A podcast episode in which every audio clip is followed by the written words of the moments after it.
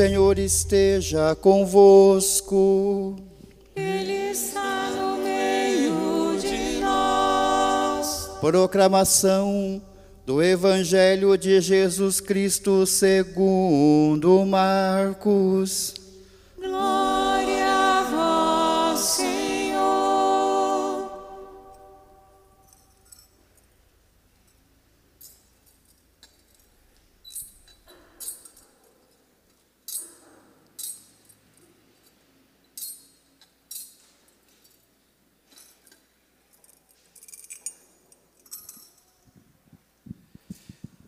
Naquele tempo, Jesus saiu de Jericó junto com seus discípulos e uma grande multidão.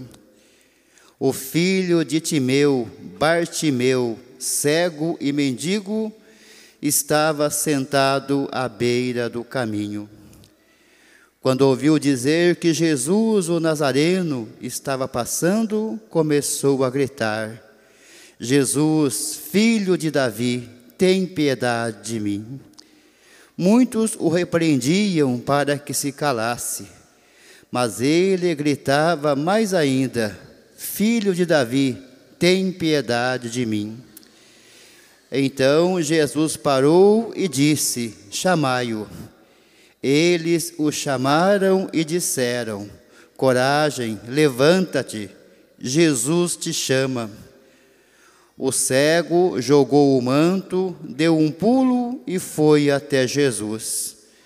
Então Jesus lhe perguntou: Que queres que eu te faça? O cego respondeu: Mestre, que eu veja. Jesus disse: Vai, a tua fé te curou. No mesmo instante, ele recuperou a vista e seguia Jesus pelo caminho. Palavra da salvação. Glória a vós, Senhor. Queridas irmãs, queridos irmãos, como a palavra de Deus é maravilhosa, nós acabamos de ouvir a primeira leitura do profeta Jeremias, uma profecia onde o profeta dizia: O povo irá dizer a Deus: Salva-nos, Senhor, e o Senhor se manifestará e chamará para junto de si todos aqueles que precisam de algo especial. Chamará para junto de si os cegos e todos os demais que precisam de uma assistência. Eles chegarão em lágrimas e o Senhor os acolherá em preces fazendo a luz dele brilhar na vida, na história de cada um. Nós somos este povo que hoje, nesses tempos difíceis, de um modo especial, estamos clamando: salva-nos, Senhor. E estamos em meio a esses cegos que, por vezes, não conseguem enxergar longe ou têm a visão turva por conta das coisas que acontecem e não nos deixam perceber aquilo até que Deus já está fazendo na nossa vida. E esta profecia se cumpre em Jesus, nosso Senhor e Salvador. A segunda leitura da carta aos Hebreus já demonstra isso, que nós temos um sumo sacerdote capaz de se solidarizar conosco, que teve compaixão de nós, que instituiu os sacerdotes que oferecem sacrifícios pelos pecados do povo e pelos seus próprios pecados, a fim de atingir a salvação e levar o povo à salvação. Nesta noite, nós todos estamos bebendo nestas fontes de salvação, no sacerdócio único de Cristo e através dos sacramentos da igreja. E no Evangelho nós vemos o cumprimento perfeito dessa profecia. Deus dizendo em Jeremias, através de Jeremias, que o povo iria gritar salva no Senhor e ele iria recolher para junto de si os cegos. E o Evangelho nos traz uma história exatamente assim: de um cego que grita quando ouve que Jesus está chegando, passando por perto: Jesus, filho de Davi, tem pena de mim. Mas o que acontece aí de fato nesse evangelho? Esse evangelho é mais do que um milagre, o relato de um milagre, uma crônica, o conto de um fato, de um acontecimento na vida de Jesus. É como uma parábola. E tudo fala neste evangelho. Tudo fala nos seus pormenores a nossa vida. Então prestem atenção. Por trás das palavras e nas entrelinhas, nós temos uma catequese para os que se preparavam para o batismo e para toda a igreja, para a assembleia dos batizados. E tem tudo a ver conosco. Como o batismo era chamado na igreja primitiva? Iluminação. Olha, o primeiro nome que foi dado ao sacramento do batismo: iluminação. Aqueles que eram batizados eram chamados de iluminados e iluminadas. Os que estão para receber daqui a instantes o sacramento da crisma irão confirmar que são iluminados, iluminadas, na luz do Espírito. Estamos fazendo esta experiência de confirmação da iluminação.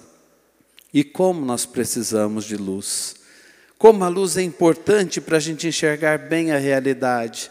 É esta luz do Espírito que todos nós aqui pedimos para os crismandos e crismandas e para todos nós que já fomos iluminados pelo sacramento do batismo e estamos celebrando aqui ou no salão paroquial, em nossas casas, o dia do Senhor, santificando o nosso domingo.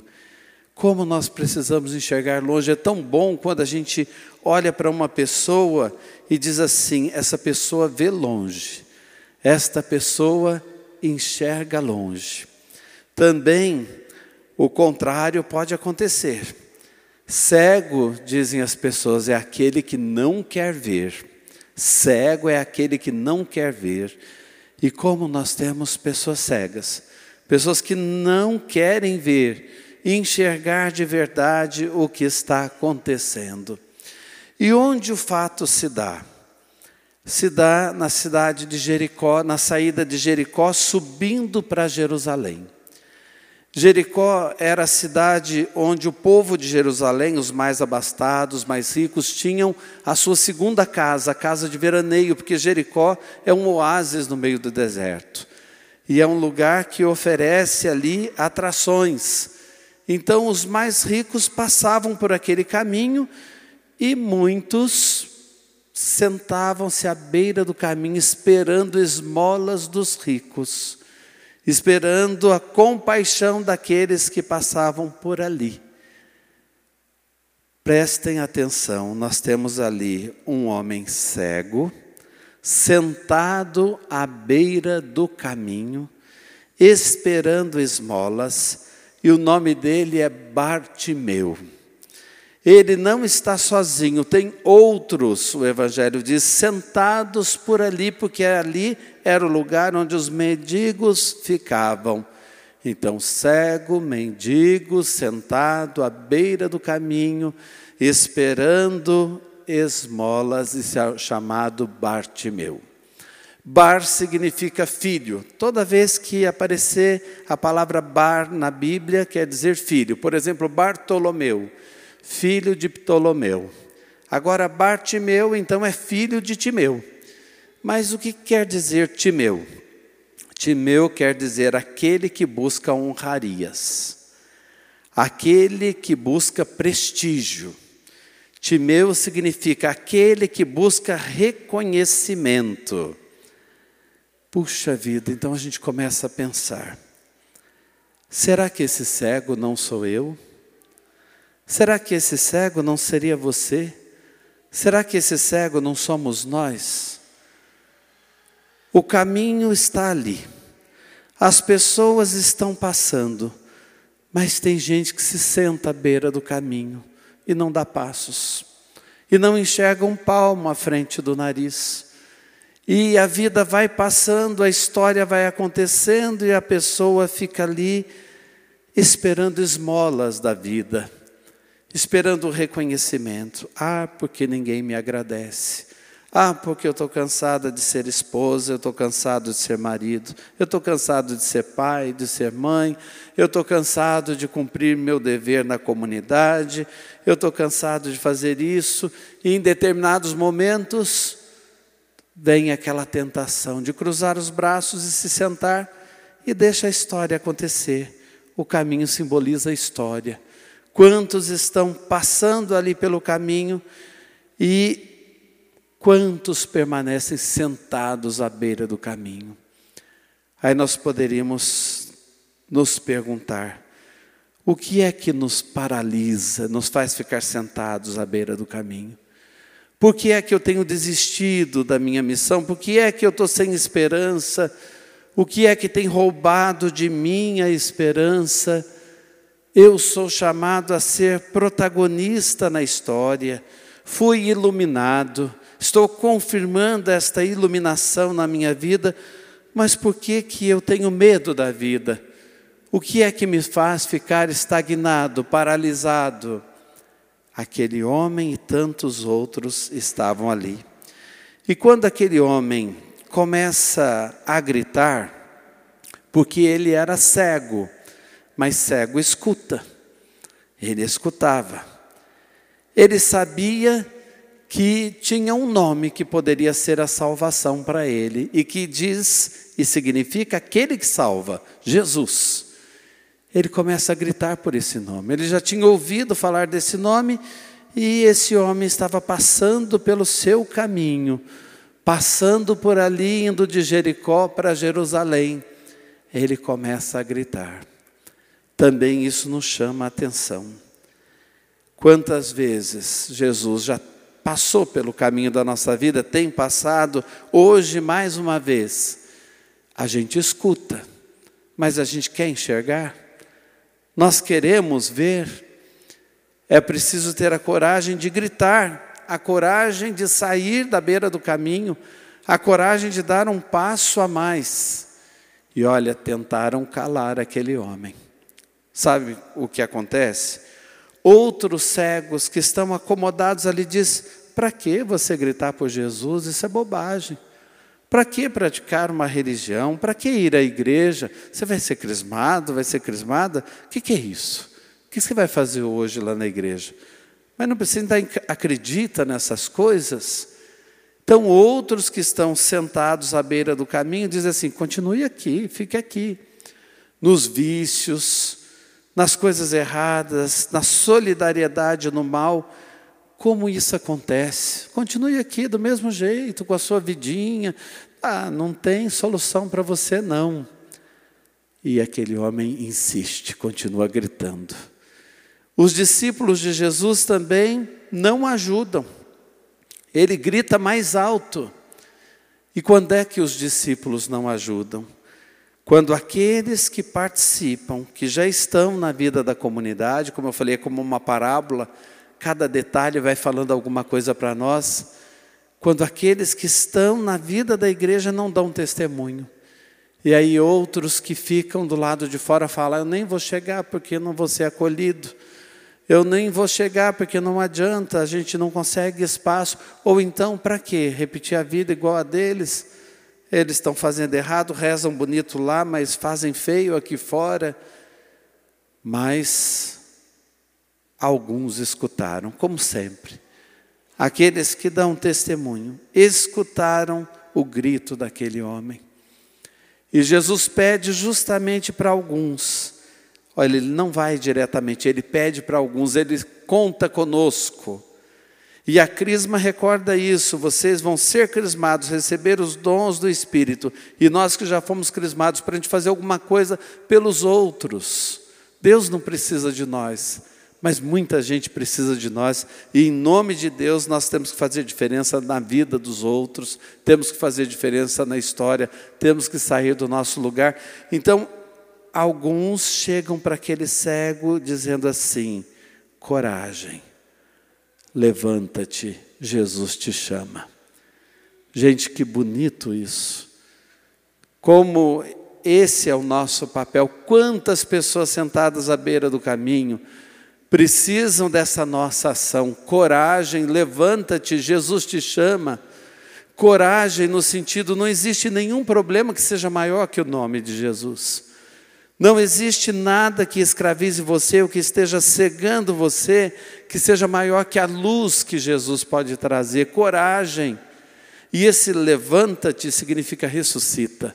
Toda vez que aparece no Evangelho o verbo levantar-se, quer dizer ressuscitar, o mesmo verbo usado para a ressurreição de Jesus. Vem para a vida, vamos reavivar o seu coração.